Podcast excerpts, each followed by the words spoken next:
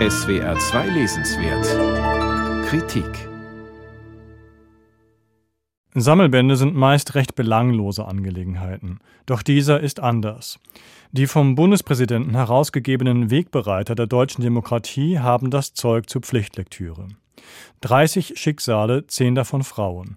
Eines vereint sie alle, ihre Bildungsbürgerlichkeit. Und so ist dieser Sammelband auch eine Ehrenrettung von Bürgerlichkeit und Liberalismus, die heute von erheblichen Teilen der akademischen und politischen Linken gern als konservative, ja rechte Chiffren geschmäht werden.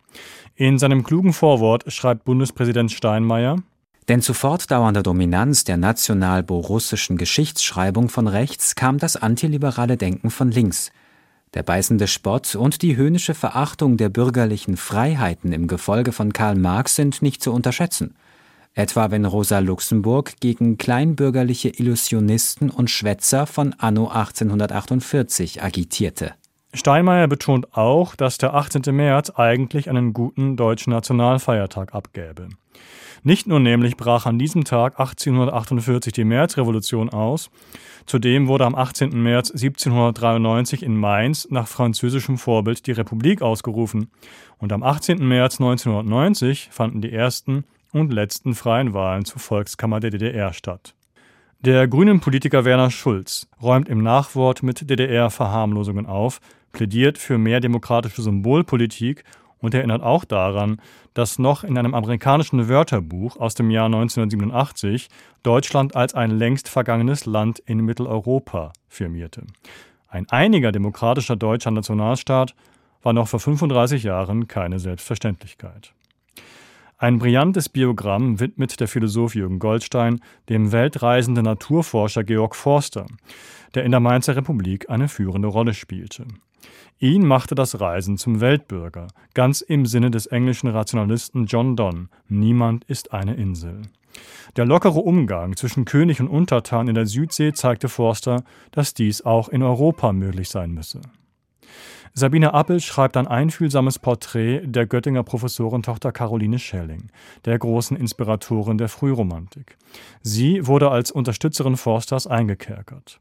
Heribert Prantl erinnert an Philipp Jakob Siebenpfeifer, den Initiator des Hambacher Festes, Ewald Grote an Sylvester Jordan und dessen sehr moderne Verfassung für Kurhessen von 1831. Christopher Clark feiert Robert Blum, der aus eigener Kraft den sozialen Aufstieg schaffte und als Paulskirchenabgeordneter 1848 von den österreichischen Behörden in Wien widerrechtlich erschossen wurde, an einem 9. November.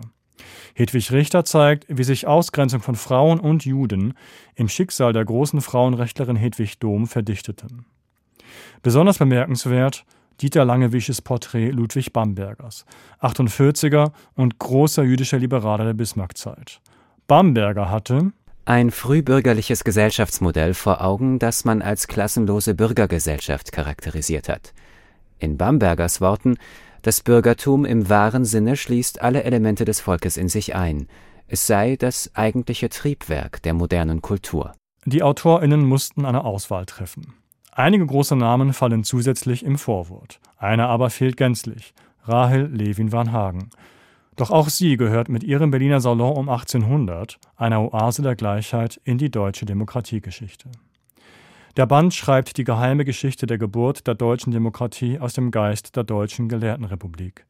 Aus einer verborgenen Tradition von Liberalismus und gebildeter Bürgerlichkeit, die ihre Fühler in adlige ebenso wie in proletarische Gefilde ausstrecken konnte und in der Katholizismus, Protestantismus, Judentum und Frauenbewegung gleich starke Rollen spielten, erwuchs die deutsche Demokratiebewegung. Dieses Buch setzt ihr ein intelligentes, würdiges Denkmal. Wegbereiter der deutschen Demokratie. 30 mutige Frauen und Männer, 1789 bis 1918. Herausgegeben von Frank-Walter Steinmeier. Beck 2021, 448 Seiten, 28 Euro.